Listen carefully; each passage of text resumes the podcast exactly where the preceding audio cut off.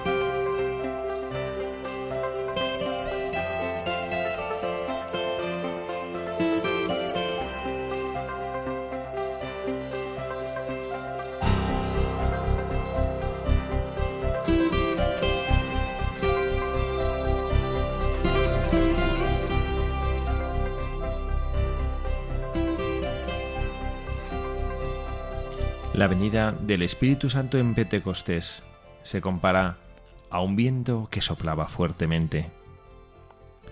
¿Qué significa esta imagen? El viento impetuoso nos hace pensar en una gran fuerza, pero que acaba en sí misma.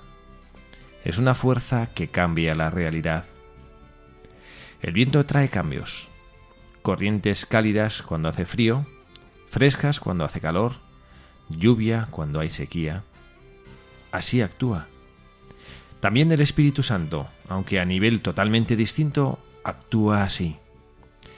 Él es la fuerza divina que cambia, que cambia el mundo. La secuencia nos lo ha recordado. El Espíritu es descanso de nuestro esfuerzo, gozo que enjuga las lágrimas. Y lo pedimos de esta manera. Riega la tierra en sequía, sana el corazón enfermo, lava las manchas. Él entra en las situaciones y las transforma, cambia los corazones y cambia los acontecimientos. El Espíritu libera los corazones cerrados por el miedo, vence las resistencias. A quien se conforma con medias tintas, le ofrece ímpetus de entrega. Ensancha los corazones estrechos, anima a servir a quien se apoltrona en la comodidad. Hace caminar al que se cree que ya ha llegado. Hace soñar al que cae en tibieza. He aquí el cambio del corazón. Muchos prometen periodos de cambio, nuevos comienzos, renovaciones portentosas, pero la experiencia enseña que ningún esfuerzo terreno por cambiar las cosas satisface plenamente el corazón del hombre. El cambio del espíritu es diferente. No revoluciona la vida a nuestro alrededor, pero cambia nuestro corazón. No nos libera de repente de los problemas, pero nos hace libres por dentro para afrontarlos. No nos da todo inmediatamente, sino que nos hace caminar con confianza, haciendo que no nos cansemos jamás de la vida. El Espíritu mantiene joven el corazón, esa renovada juventud. La juventud a pesar de todos los esfuerzos para alargarla, antes o después pasa. El espíritu, en cambio, es el que previene el único envejecimiento malsano, el interior.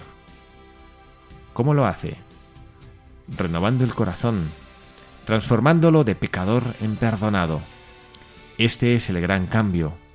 De culpables nos hace justos, y así todo cambia porque de esclavos del pecado pasamos a ser libres, de siervos a hijos, de descartados a valiosos, de decepcionados a esperanzados. De este modo, el Espíritu Santo hace que renazca la alegría, que florezca la paz en el corazón. Muy buenas tardes, queridos amigos, queridos oyentes de Radio María. Gracias por estar aquí en esta tarde de sábado, en esta víspera de Pentecostés, esta vigilia en la cual nosotros vamos a recibir aquel al que Jesucristo nos dijo que nos convenía que nos fuésemos para que Él viniese. este Espíritu Santo que es el que nos va a hacer hablar con el corazón renovado. Bueno, pues damos las gracias a Dios nuestro Señor por esta nueva fiesta litúrgica y damos las gracias a todos los que están aquí escuchándonos en este nuevo programa de Radio María, este que en, ocasión, en esta ocasión lo voy a hacer en solitario, quien les habla el Padre Javier Cereceda, tratando de hacer pues una versión, un formato especial de programa, quizá un poquito de meditación para ayudarnos a prepararnos espiritualmente a poder vivir esta solemnidad de Pentecostés que nos va a recordar que la venida del Espíritu Santo a nuestras vidas nos transforma, nos cambia. Nos lo ha dicho de una manera preciosa, como siempre, el Papa Francisco, con estas ideas eh, interesantes, con estas luces que de una manera tan sencilla, con el estilo peculiar que tiene nuestro Santo Padre el Papa, nos hace visualizar cómo el Espíritu Santo nos libera. Un texto precioso como nos hace ver que tenemos corazones, y nos lo decía su predecesor, San Juan Pablo II actualmente, cuando tomó la cátedra de San Pedro, nos decía desde aquel balcón, seguro que muchos de ustedes lo recuerdan, y muchos lo habrán visto en directo al Papa salir en ese balcón de la Plaza de San Pedro a decir, no tengáis miedo, abrid de par en par las puertas de vuestro corazón a Jesucristo. Y esto es lo que hace el Espíritu Santo, nos libera los corazones que están cerrados por el miedo. Tenemos miedo a muchísimas cosas, aunque no lo reconozcamos. En esta sociedad parece que está un poquito mal visto el reconocer nuestras propias dificultades, nuestros propios miedos. Pues el Espíritu es el que vence las resistencias. Lo dije, también el Papa Francisco ha hecho una expresión que a mí en lo personal me ha interpelado mucho, cuando dice, al que se conforma con medias tintas le ofrece ímpetus de entrega. ¿Cuántos de nosotros quizá estamos en esta rúbrica de, bueno, pues que nos conformamos con medias tintas a veces en nuestra vida cristiana y necesitamos que el Espíritu sea el que nos ensanche los corazones, el que nos saque de nuestra comodidad, de ese sillón confortable en el cual estamos muy cómodamente sentados, mirando, comentando, juzgando la realidad y no caminando para poder transformarla el Espíritu Santo es el que nos ayuda a soñar. Bueno, pues esto es lo que vamos a tratar de, de meditar juntos en esta edición particular de este programa de Buscadores de la Verdad, en el cual el gran buscador es el Espíritu que cambia los corazones. Les recuerdo a todos ustedes que quieran ponerse en contacto con nosotros cuál es la, dirección del correo electrónico al cual nos pueden escribir. Es la siguiente. Buscadores de la verdad arroba es. Repito, buscadores de la verdad arroba radiomaria.es. Y si lo que prefieren es mandarnos una carta, que algunas veces nos llegan, una postal, alguna indicación, una tarjetita con la cual comentarnos algo, pueden hacerlo a la dirección de la radio, Radio María, ponen programa Buscadores de la Verdad y la dirección postal es Paseo de Lanceros número 2, código postal 28024 Madrid. Paseo Lanceros número 2, 28024 Madrid. Vamos pues a pasar, vamos a, como les decía, que el buscador de la verdad de hoy va a ser el buscador por excelencia, que es este Espíritu Santo que anima y que ilumina nuestros corazones. Y para poder prepararnos, vamos a hacer una lectura de los Hechos de los Apóstoles. Ese es el texto que vamos a usar hoy para, para nuestro, nuestra sintonía de nuestros buscadores de la verdad del día de hoy.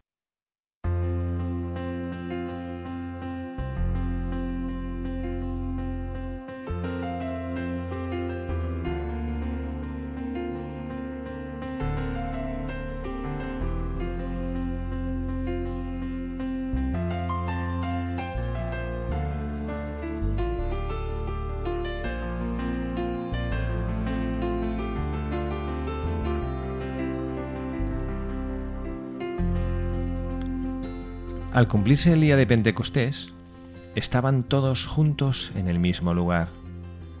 De repente, se produjo desde el cielo un estruendo, como de viento que soplaba fuertemente, y llenó toda la casa donde se encontraban sentados. Vieron aparecer unas lenguas como llamaradas, que se dividían posándose encima de cada uno de ellos. Se llenaron todos de Espíritu Santo empezaron a hablar en otras lenguas según el Espíritu les concedía manifestarse. Residían entonces en Jerusalén judíos devotos venidos de todos los pueblos que hay bajo el cielo. al oírse este ruido, acudió la multitud y quedaron desconcertados, porque cada uno los oía hablar en su propia lengua. Estaban todos estupefactos y admirados, diciendo, ¿No son Galileos todos esos que están hablando? Entonces, ¿cómo es que cada uno de nosotros los oímos hablar en nuestra propia lengua nativa? Entre nosotros hay partos, medos, elamitas y habitantes de Mesopotamia, de Judea y Capadocia, del Ponto y Asia, de Frigia y Panfilia, de Egipto y de la zona de Libia que limita con Cirene. Hay ciudadanos romanos forasteros, tanto judíos como prosélitos. Hay también cretenses y árabes. Y cada uno los oímos hablar de las grandezas de Dios en nuestra propia lengua. Estaban todos estupefactos y desconcertados, diciéndose unos a otros, ¿qué será esto? Otros, en cambio, decían en son de burla, están borrachos. Entonces Pedro, poniéndose en pie junto con los once, levantó su voz y con toda solemnidad declaró ante ellos, Judíos y vecinos todos de Jerusalén, enteraos bien y escuchad atentamente mis palabras. No es como vosotros suponéis que éstos estén borrachos, pues es sólo la hora de tercia, sino que ocurre lo que había dicho el profeta Joel. Y sucederá en los últimos días, dice Dios, que derramaré mi espíritu sobre toda carne, y vuestros hijos y vuestras hijas profecitarán, y vuestros jóvenes verán visiones, y vuestros ancianos soñarán sueños. Y aun sobre mis siervos y sobre mis siervas derramaré mi espíritu en aquellos días, y profetizarán. Y obraré prodigios arriba en el cielo, y signos abajo en la tierra, sangre y fuego y nubes de humo. El sol se convertirá en tiniebla y la luna en sangre antes de que venga el día del Señor, grande y deslumbrador. Y todo el que invocare el nombre del Señor se salvará. Israelitas, escuchad estas palabras. A Jesús el Nazareno, varón acreditado por Dios ante vosotros, con los milagros, prodigios y signos que Dios realizó por medio de él, como vosotros mismos sabéis, a éste, entregado conforme al plan que Dios tenía establecido y previsto, lo matasteis, clavándolo a una cruz por manos de hombres inicuos. Pero Dios lo resucitó librándolo de los dolores de la muerte, por cuanto no era posible que ésta lo retuviera bajo su dominio. Pues David dice, refiriéndose a él, Veía siempre al Señor delante de mí, pues está a mi derecha para que no vacile. Por eso se alegró el corazón, exultó mi lengua y hasta mi carne descansará esperanzada, porque no me abandonarás en el lugar de los muertos, ni dejarás que tu santo experimente corrupción. Me has enseñado senderos de vida, me saciarás de gozo con tu rostro.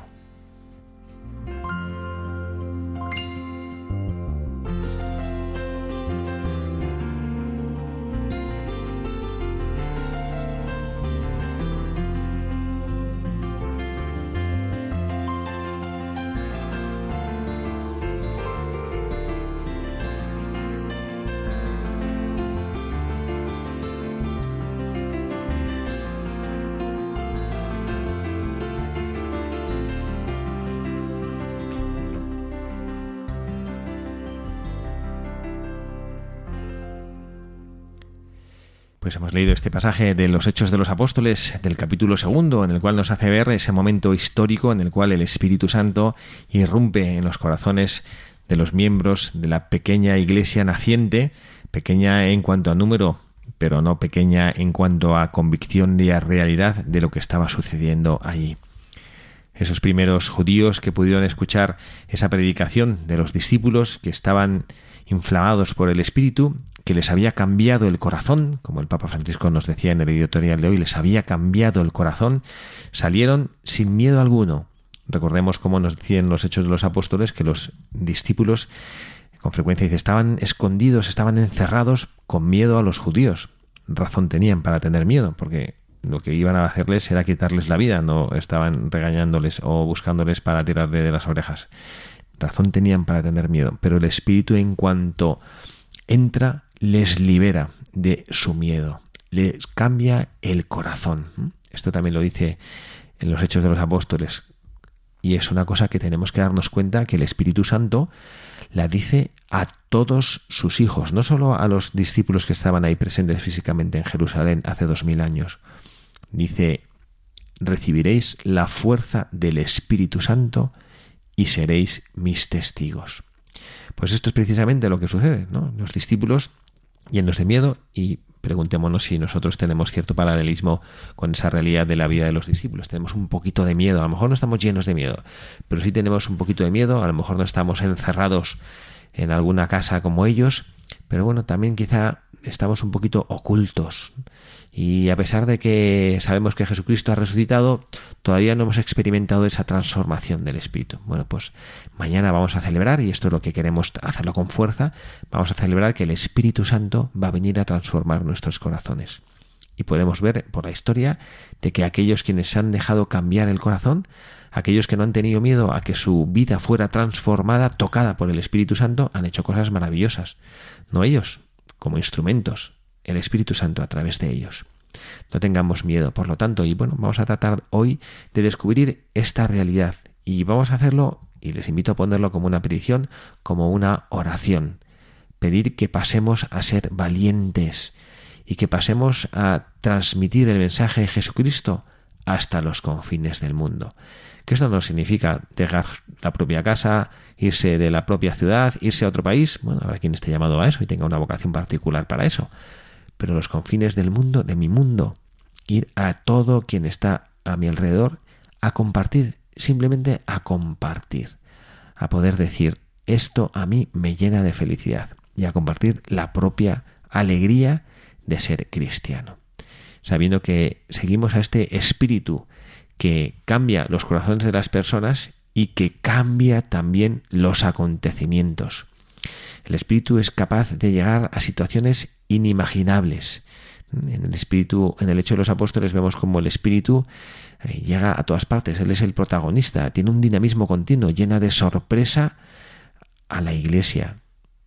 El Papa Francisco, que es el guía que el Señor nos ha querido colocar y que nos hace reflexionar muchísimo, también le veo yo en esta misma sintonía del Espíritu Santo. Nos llena de sorpresas pensemos, uno dice, bueno, es que no, no tiene mucho que ver. Bueno, pues sí, el Espíritu Santo hace que los judíos lleven el mensaje de Jesucristo, y esta es la primera enseñanza que yo quisiera compartir hoy, que nos deja nuestro Espíritu Santo, nuestro gran buscador de la verdad. espero que no se moleste si le, si le ponemos aquí en el mismo saco de tantos y tantos santos que han pasado por este programa. Pero bueno, este Espíritu que es el gran buscador de la verdad no lo es, porque Él es la verdad con mayúscula, ¿no? pero que nos enseña a cómo buscarle es que nos cambia la jugada, nos cambia el guion.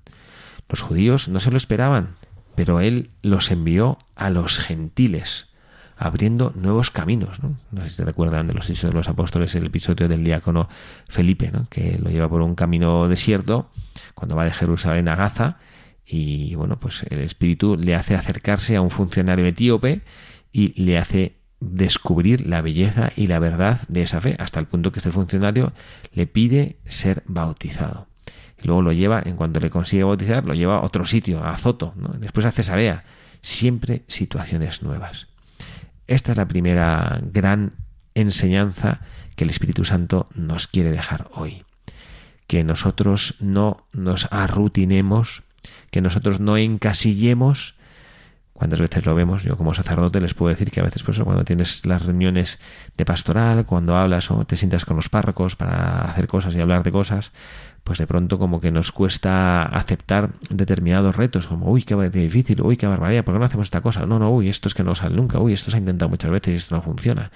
Bueno, pues vamos allá, tenemos que ir allá donde el Espíritu Santo nos quiera llevar. Y muchas veces nos va a llevar por sitios que nosotros no esperamos. Y quiere cambiar nuestras vidas, quiere sacarnos de nuestros periodos de, pereza. ¿no? Bueno, pues cuando nuestra comunidad, cuando nuestras comunidades atraviesan ese tipo de, de, periodos donde hay, bueno, pues como que preferimos un poco la tranquilidad de nuestra casa a la, a la novedad de Dios, pues que sepamos que eso es una mala señal. A veces nos gusta resguardarnos del viento del espíritu. Y esto solo sucede cuando vivimos para la autoconservación, como lo dice Papa Francisco. Esto no es un buen signo. El Espíritu sopla, pero nosotros le damos la espalda, arriamos las velas. Y esto olvidando que muchas veces le hemos visto obrar cosas maravillosas. Muchas veces incluso en, en periodos oscuros de nuestra vida, de nuestra historia.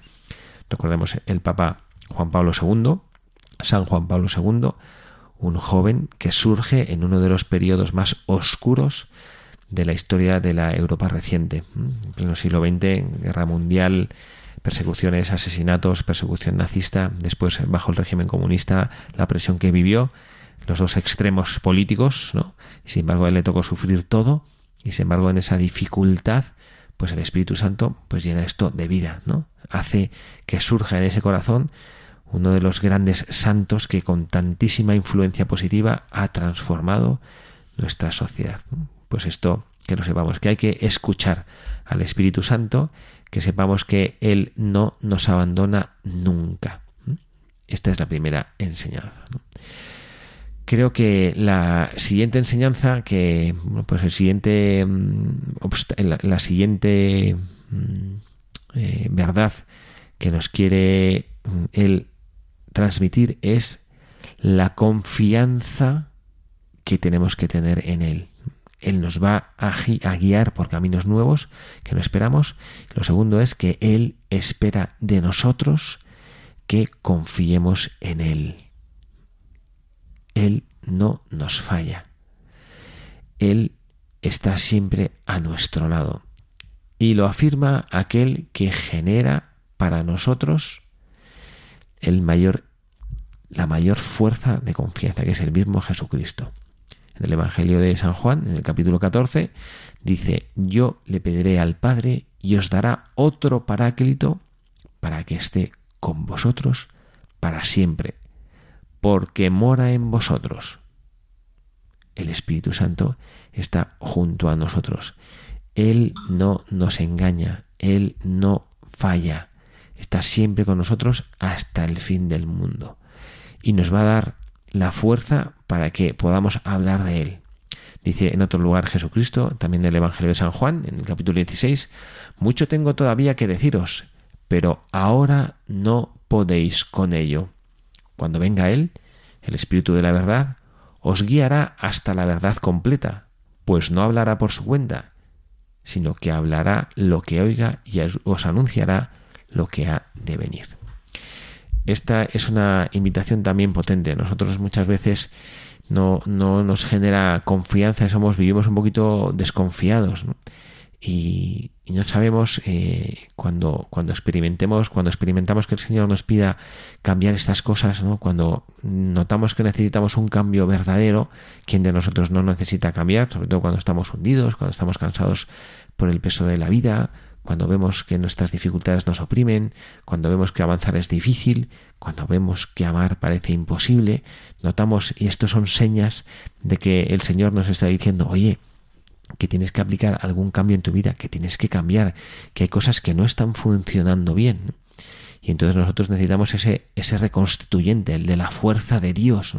¿Qué pasa? Que a veces nos genera desconfianza. ¿Cuántas veces y con qué facilidad dudamos? A veces me toca como sacerdote cuando tienes que escuchar a personas que están pasando por algún momento de dificultad y lo veo como es repetitivo las dificultades que tienen para creer y confiar en el Señor, como es repetitivo que ellos eh, lo que están experimentando en el fondo les está pidiendo el Señor que hagan algún cambio, pero no se atreven a dar ese paso. Te explican las circunstancias por las que pasan en sus vidas, eso que cada uno de, cada uno de los que están escuchando se lo puede aplicar a su propia vida y no es capaz de dar ese paso, que al final es un paso en confianza. Es un paso para decir, Señor, yo voy a hacer lo que tú me digas a pesar de, toda mi miseria. Qué bien nos vendría poder repetir con convicción, ven Espíritu Santo, ven a mi corazón, ven a mi vida, ven a mi día a día. Y para esto, pues tenemos que confiar en Él tenemos que darnos cuenta que es la tercera persona de la Santísima Trinidad, que en el cual fluye todo. Entonces vamos a en esta, esta tercera enseñanza que yo quiero compartir con todos ustedes es bueno pues pedir al Señor que nos dé que nos enseñe a, a confiar en este mundo en el cual pues parece que hay como que no muchas ganas de, de abandonarse más que al propio criterio, que esto nos pasa mucho a nosotros, ¿no? Bueno, esta es la, la, la segunda enseñanza. Ahora mismo vamos a hacer una oración, que como siempre procuramos hacer una oración en la que nos ayude a profundizar en lo que nosotros estamos viviendo. Vamos a hacerlo con una oración que puesta en música es una oración clásica de la Iglesia, una invitación al Espíritu Santo, una petición al Espíritu Santo que venga, que ilumine nuestros corazones, que venga con prisa porque le esperamos. Vamos a hacer esta oración ahora y enseguida volvemos. Kevin William Mackenzie. Presente. Alfonso Blanca Landizábal. Presente.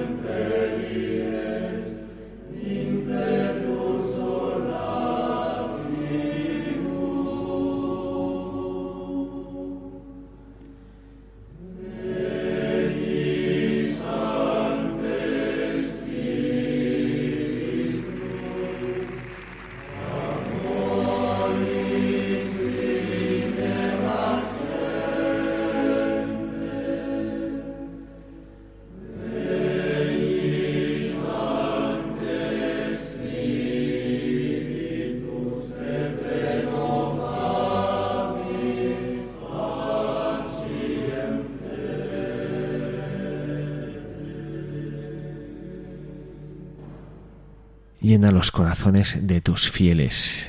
Esto es lo que nosotros anhelamos y la manera con la cual el Espíritu Santo quiere actuar en los corazones de cada uno de nosotros, llenándonos, aportándonos en nuestra vida ese criterio y esa luz. Aquí seguimos en Radio María, Buscadores de la Verdad, en esta ocasión Padre Javier Cereceda, quien les habla, haciendo este programa en esta víspera de Pentecostés en esta fiesta solemne y grande de la Iglesia, en la cual vamos a recordar ese gran regalo que el Señor nos hizo, que el Espíritu Santo esté con nosotros, esté en el corazón de cada uno de nosotros. Y hemos hecho ya dos de las, enseñanzas. El primero de ellos es el dejarnos sorprender por el camino que el Espíritu Santo nos quiera marcar. Recordábamos como en los primeros pasos de la Iglesia el Espíritu Santo les llevó a los judíos a llevar el mensaje a los gentiles, una cosa que ellos, en la que ellos no creían, no se sentían capaces, bueno, pues no se sentían capaces, no, no, no creían que el mensaje o que la salvación fuera más que para ellos, ¿no? Pues el Espíritu Santo les demostró que Él había venido para redimir y para convertir todos los corazones. En el segundo mensaje que el Espíritu Santo sentimos que nos quiere decir a nosotros, porque Él no es un buscador de la verdad, es Él es la verdad que nos enseña a buscarle, es que confiemos en Él, que confiemos en Él. Y vamos a seguir analizando algunos de estos mensajes que el Espíritu Santo nos quiere dar. Él es el que tiene en sus manos la receta de, de nuestra propia santificación. Él sabe lo que nosotros no podemos hacer, él conoce nuestra miseria, sabe perfectamente hasta dónde nosotros quisiéramos llegar, aunque no podemos, y Él hace este esfuerzo enviado por su Hijo, su Jesucristo y el Padre, para acercarse al hombre, para enseñarnos el exquisito equilibrio que hay entre este Dios que se acerca a cada uno de nosotros con su omnipotencia, con todo su esplendor y sin reducir la libertad que tenemos. Esto es una cosa que es importante saber y constatar en esta sociedad en la que vivimos, en la cual con tantísima frecuencia experimentamos o encontramos personas que rechazan esta realidad de la fe. Yo creo que muchísimas veces por desconocimiento, hay veces que pues, me, me, toca hablar con personas en el colegio en el que trabajo, con jóvenes que están un poquito, pues a lo mejor enfadados con Dios, un poquito rechazando la verdad de la fe, y es que hay un profundo desconocimiento, pero este desconocimiento genera una actitud que en el fondo es coherente y me parece lógica. Y dentro de esa actitud que hay de, rechazo a las cosas de Dios, que es una actitud que lamentablemente se, se, hace presente con frecuencia y que puede estar afectando a nuestros propios corazones, pues en este eh, rechazo uno de los ingredientes importantes que hay es la sensación de que Dios nos quita la libertad, que Dios nos quita la libertad, que nosotros tenemos nuestra propia voluntad y que bueno pues que el Espíritu Santo viene a hacernos o a decirnos cosas que, que como si yo fuera pues es una marioneta y, y él me manipula no es esto lo que el Espíritu Santo hace. Y por eso, pues eh, queremos ahora pues hacer una en, este tercer mensaje que el Espíritu Santo nos, nos, quiere transmitir como para que comprendamos cómo actúa Él y que ah, veamos que Él no quiere manipularnos, que Él no quiere reducir en nada nuestra libertad. Reflexionamos en tres aspectos como en los cuales Él eh, actúa en cada uno de nosotros. Y Él Mm, digamos que si la persona la pudiéramos dividir, que esto es complicado porque somos una sola cosa, pero podemos fijarnos en tres aspectos de la formación o de la vida personal de cada uno, podríamos decir que, en primer lugar, el Espíritu Santo actúa sobre nuestro entendimiento. Sin quitarnos la libertad, ojo, estamos haciendo esta reflexión para darnos cuenta y conocer cómo el Espíritu Santo actúa sobre cada uno de nosotros, respetando nuestra propia libertad. Bueno, pues lo hace iluminando nuestro entendimiento. Nosotros tenemos un entendimiento, una capacidad, una capacidad racional. A veces pareciera que, bueno, pues cuando tratas de las cosas de Dios, la razón no entra. Aquí todo es la fe, simplemente es creer. Bueno, pues no, el Espíritu Santo no actúa así. De hecho, no quiere que lo hagamos. Jesucristo eh, nos pide en el Evangelio, cuando leemos el Evangelio, nos hace que utilicemos nuestras cualidades. San Pedro en una de sus cartas nos dirá, que hay que dar razones de nuestra esperanza, no solo simplemente es creer, ¿no? Pues que, que el entendimiento es una parte importante de nuestra adhesión. Dios nuestro Señor quiere que le sigamos y le amemos con todo nuestro corazón, no con una partecita, que le amemos y le sigamos con todo nuestro corazón. Por tanto, esta petición es que ilumine una de las, de las eh, acciones que el Espíritu Santo hace es iluminar nuestro entendimiento. ¿Y para qué digamos que el Espíritu Santo ilumina nuestro entendimiento?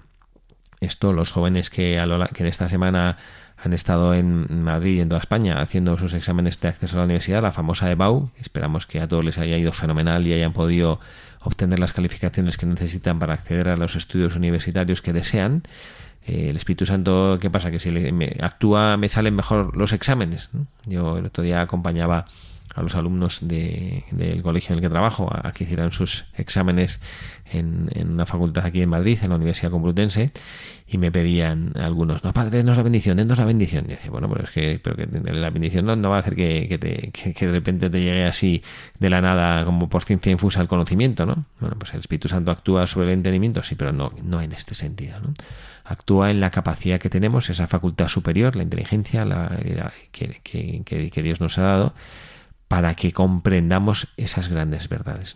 Y cuando nosotros rezamos al Espíritu Santo, que cada uno le puede pedir lo que le da la gana, que para eso somos libres, yo mi sugerencia, y, en este día, en, este, en esta reflexión sobre el, Espíritu Santo enseñándonos a buscarle, creo que lo que creo que hay que mm, quizá pedir con especial fuerza es que ilumine nuestro entendimiento. ¿Para qué?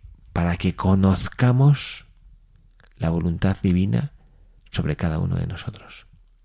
Espíritu Santo, ilumina mi entendimiento para conocer la voluntad divina sobre mí. Esto implica dos cosas. Primero, que nuestro Señor tiene una voluntad para cada uno de nosotros. Lo hemos dicho muchas veces aquí en este programa, en estos micrófonos.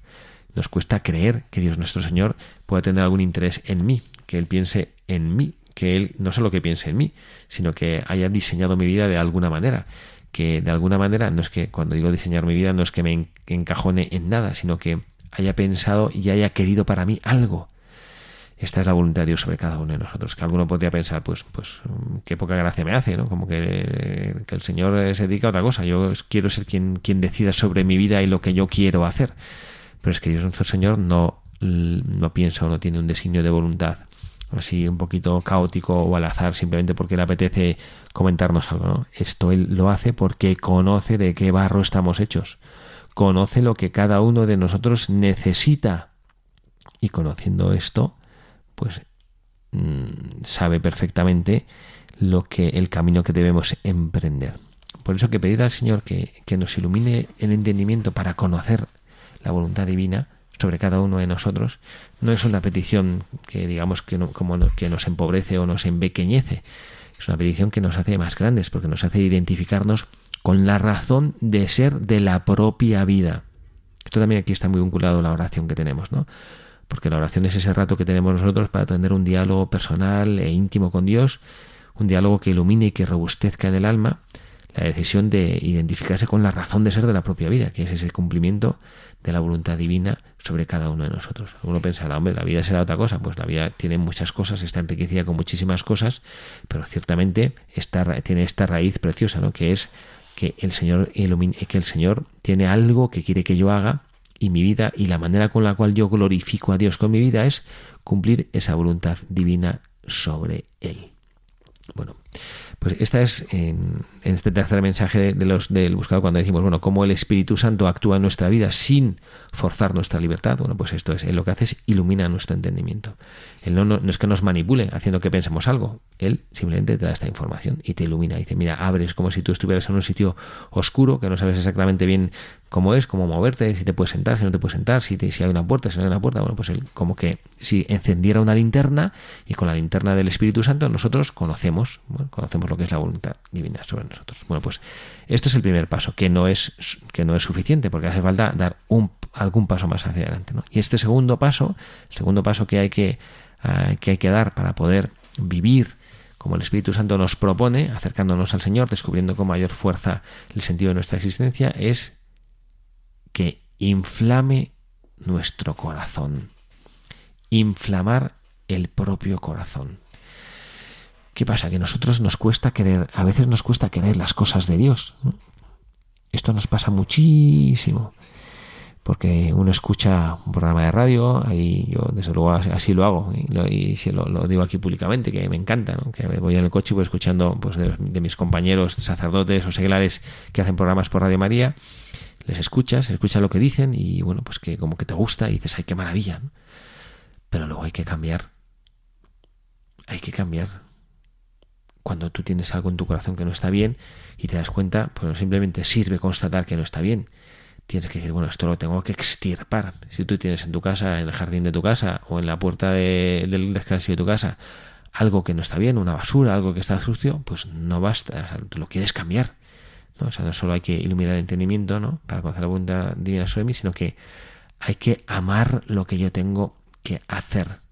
Yo sé que tengo que, bueno, pues que corregir este defecto, pues lo puedo hacer como un funcionario, perdón por la imagen de funcionario, que no, quiero, que tengo mucha familia de funcionarios y que luego me regañan cuando digo esto, ¿no? Como alguien que no, bueno, pues que cumple simplemente, o alguien que hace las cosas con amor. Hace las cosas con amor. Entonces, cuando nosotros conocemos la voluntad de Dios y la sentimos como algo externo, no la queremos cumplir. O si lo hacemos, lo hacemos a regañadientes, que es una manera tristísima de vivir la propia vida cristiana. Yo hago esto porque Dios me lo exige. Yo hago esto porque es que si no tengo cargo de conciencia de actuar de otra manera. Bueno, fenomenal, ahí tienes una conciencia que está iluminada por la verdad, pero no la cumples o no la sigas qué triste si lo haces simplemente, pues eso, a regañadientes, a disgusto, porque bueno, pues que te das cuenta como que hay una norma que no quieres desobedecer. Eso es, eso es muy triste y eso hiere y lesiona el corazón de el Padre con mayúscula que nos ama. Inflama mi corazón para amar la voluntad de Dios con pasión. Qué distinta sería nuestra vida si nosotros lográramos hacer esta cosa que es tan fácil de expresar y tan difícil de vivir amar con pasión la voluntad divina sobre mí. Como nos gusta a todos o como nos debería gustar vivir con perfección y glorificar a Dios con perfección con nuestras vidas. Pero somos la criatura más excelsa que hay sobre la tierra y esto supone unos privilegios y unas responsabilidades significativas. Cuando el sacerdote, yo desde luego eso procuro decirlo, y los que eh, alguna vez han asistido a una misa que me toca a mí celebrar se, lo han podido constatar. De las eh, fórmulas o de las posibilidades que el sacerdote tiene para despedir a los fieles que están ahí presentes, ¿no? una de ellas es glorificar a Dios con vuestras vidas, podéis ir en paz. Esto es lo que, les dice, ¿no? Glorificar a Dios con vuestras vidas, podéis ir en paz. Y yo muchas veces le pregunto, ¿pero vosotros sois conscientes de lo que significa esto? ¿Qué significa glorificar a Dios con tu propia vida? ¿Mm? Hay una anécdota preciosa de San Francisco de Asís que cuentan que iba paseando por el campo y veía las flores y que les decía, esto es una una florecilla de San Francisco, ¿eh? pero decía como, callad, callad, que ya sé que estáis gritando las alabanzas y la gloria de Dios. Esto es una cosa preciosa, ¿no? ¿Qué tienen que hacer una flor para glorificar a Dios? ¿Qué tiene que hacer un árbol para glorificar a Dios? ¿Qué tiene que hacer un animal para glorificar a Dios? ¿Qué tiene que hacer una piedra, una montaña para glorificar a Dios? la respuesta es muy sencilla. Existir.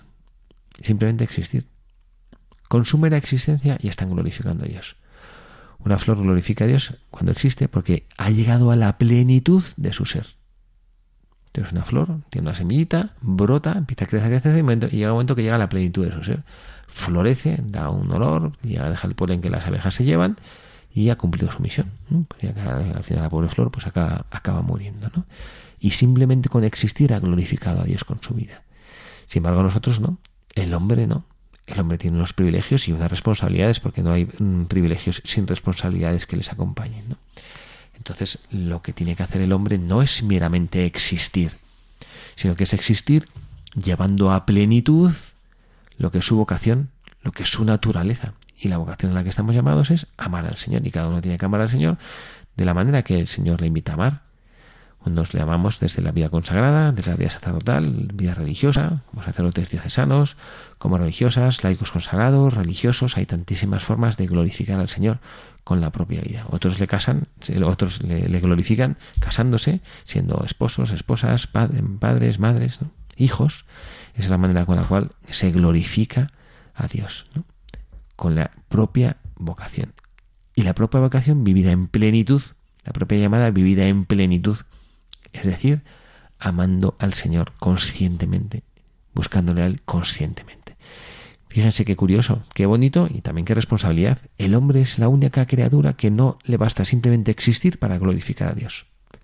Tiene que existir prestándole el asentimiento de su amor, de su conciencia, para poder hacer o decir que su vida es glorificadora del Padre.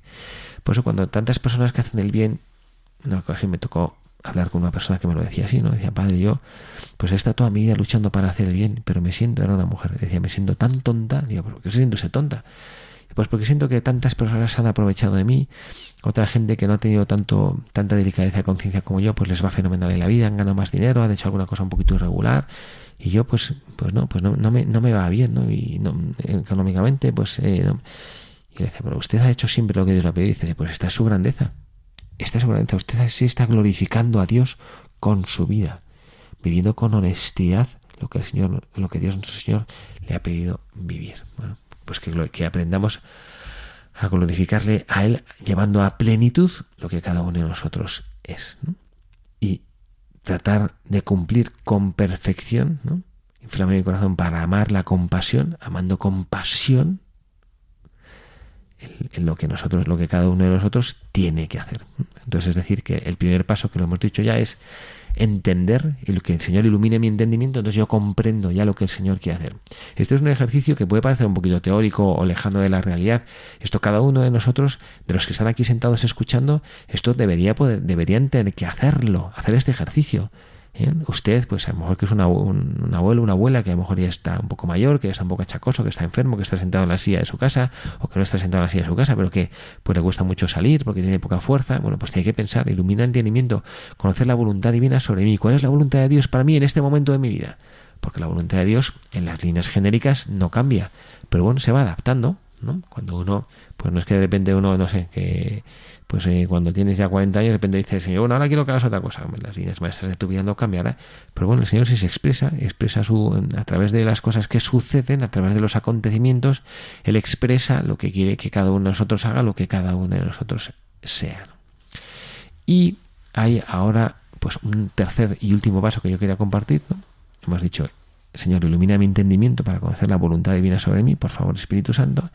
Inflama mi corazón, primer episodio, primer estadio, la inteligencia, segundo, inflama mi corazón para amar la compasión, y en tercer y último lugar, da fuerza a mi voluntad para cumplirla con la perfección que tú me pides.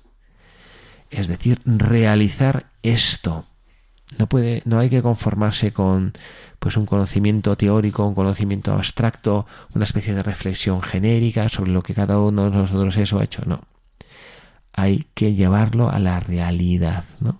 Da fuerza a mi voluntad para cumplir esa voluntad que tú me has manifestado y de la que yo me he enamorado, da fuerza a mi voluntad para cumplirla, pero no para cumplirla de cualquier manera, para cumplirla con la perfección que tú me pides. Fíjate qué oración tan preciosa.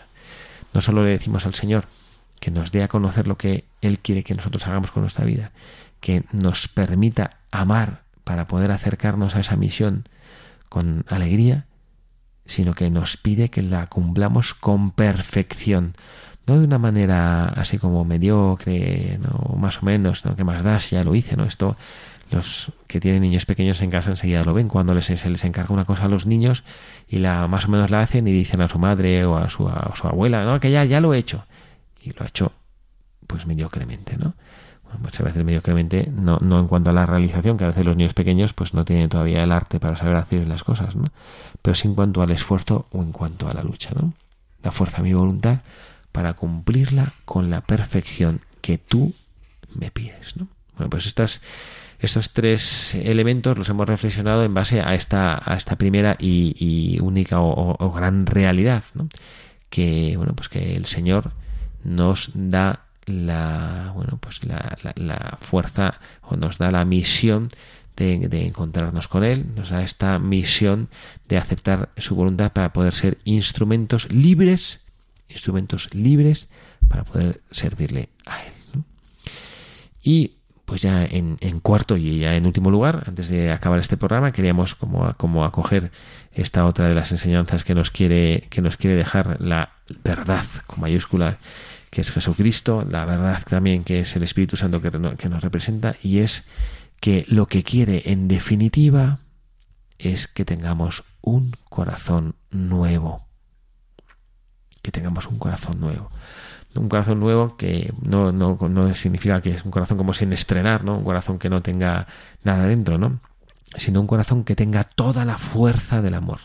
Es verdad que la vida y cuando van pasando años y cuando van pasando historias y cuando van pasando dificultades, es verdad que la vida a veces nos, nos lleva por derroteros en los cuales en los cuales parece pues que como que se nos ha acabado un poquito se nos ha acabado un poquito el amor no bueno pues que esto no que no nos suceda a nosotros y que pidámosle un corazón nuevo que aprenda a amar como si fuera la primera vez. Y cuáles serían cuáles podrían ser estas características bueno pues que cada uno de ustedes se lo diga no hace falta es verdad que estas reflexiones en voz alta que estamos haciendo hoy de manera más a modo de oración, pues no es que haya una cosa estándar que todo el mundo tenga que cumplir, ¿no? Tú si quieres tener un corazón nuevo tienes que hacer esto, tú si quieres acoger al Espíritu Santo tienes que hacer aquello, ¿no? Y la manera de tener un corazón nuevo es eh, un corazón que viva para los demás. Un corazón que viva para los demás. No un corazón que vive para, para uno mismo. Qué maravilla o qué preciosidad cuando uno tiene un corazón que está atento a los otros. Yo recuerdo que me pasó hace algunas semanas en casa, pues yo tenía una dificultad y quería, estaba inquieto y quería hablar con un, con un sacerdote de mi comunidad, que es un hombre pues muy valioso y que tiene mucho criterio y tiene este don de consejo, ¿no? Y me acuerdo que, que le pues que le estuve esperando por la noche, ¿no? Y, bueno, pues que llegó, pues se metió en, la capilla de casa que tenemos ahí para rezar y luego salió y él, se le veía que tenía una cara tremenda de con ganas de irse a dormir y le digo, padre, me gustaría hablar con usted un momento, ¿no? Y él enseguida como dice, mm, pues claro, ¿no? Y yo no me di cuenta en ese momento, pero luego me di cuenta al día siguiente, ¿no? Que, que estaba como muy cansado y muy hecho polvo. Digo, bueno, pues qué maravilla que un corazón nuevo es un corazón que no vive para sí mismo. Y qué gozada cuando estamos rodeados de personas que viven así, que no consideran que son lo más importante, que no consideran que, bueno, que se puede pactar con la mediocridad y con el pecado. que no mm, que rechazan un poquito a Dios porque consideran que es un antagonista, que supone un obstáculo para mí, que me va a poner una serie de dificultades que me van a impedir gozar de la vida, ¿no? No, esto no es así, ¿no? Sino que es un corazón que eh, evita la mediocridad y el pecado, pecado que nos lleva muchas veces pues eso a dar, a dar esta espalda a Dios, ¿no? Pues bueno, pues este bueno, pues perdón, que haya compartido un ejemplo, un ejemplo personal, ¿no? Un ejemplo de mi vida, ¿no? Este sacerdote, pues como parece que bebía olvidado de, sí mismo, no vive para sí mismo, no dice, mire, padre Javier, pues ya hablaré con usted mañana, que ahora ya estoy muy cansado y necesito descansar y dormir, estoy hecho polo, no, no, simplemente dice, por supuesto, cuente conmigo, ¿no? Bueno, pues este es el corazón nuevo que nos propone el Espíritu Santo que cada uno de nosotros tenga, ¿no? Y tiene que ser un corazón en el cual, y esto, ojo, que esto es una, esto es una premisa importante, que no sea simplemente un corazón en el cual cabe el, decálogo de la ley, no un corazón en el cual caben normas, sino un corazón en el que, en el que se queda grabado en el pecho para cada uno este día de Pentecostés. Un corazón en el cual se, se lleva grabado el, el, amor que Jesucristo quiere que cada uno de nosotros lleve y viva en su corazón. El amor que Él espera que nosotros transmitamos a nuestros hermanos los hombres. Pues bueno, vamos a, terminar esta, este programa dándoles las gracias a cada uno de ustedes por, por haber estado aquí. Vamos a hacer una pequeñísima oración final, y, pero bueno, yo aprovecho para despedirme. Quien, el padre, quien les habla, el padre Javier Cereceda, les agradece profundamente estar aquí, les agradece profundamente haber estado en Radio María, haber elegido Radio María en nombre propio y en el nombre de todos los que con el esfuerzo mayor o menor que hacemos nos dedicamos a mantener esta radio por nosotros y por todos ustedes, para que Dios nuestro Señor siga teniendo una voz que nos ayude a reconocerle a Él, a atenderle a Él y a vivir con Él. Que Dios les bendiga, que tengan un feliz sábado y mañana un feliz día de Pentecostés.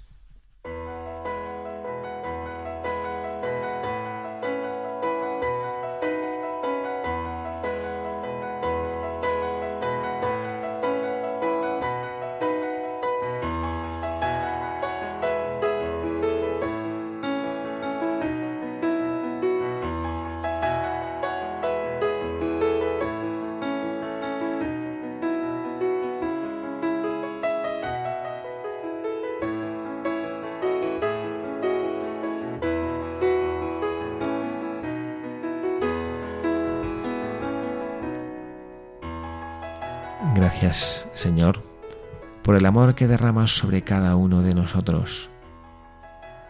Gracias porque a través del amor descubrimos tu verdadero rostro de Padre, que nos ha sido revelado por tu Hijo Jesucristo, que es tu amor encarnado. Gracias porque eres un amor que se desborda, que te haces don para cada hombre, para cada mujer, incluso cuando no te abren su corazón. Sigues ahí cada día a la puerta de nuestro corazón, llamándonos, amándonos, esperando que te abramos. No cejas de llamar, no abandonas la espera, no dejas nunca de tener confianza en cada uno de tus hijos, esperando a que te abramos, esperando a que te amemos. Y te damos las gracias, Señor, porque este don de tu amor ha llegado a su plenitud en el día de Pentecostés, cuando enviaste a tu Espíritu Santo sobre la primera comunidad cristiana. Al darte a cada uno de nosotros, nos llenas de paz, nos llenas de alegría, llenas de sentido y de contenido nuestra vida. Gracias Señor por estar con nosotros. Gracias por tu amor. Te pedimos que nos dejamos llenar de este amor encarnado.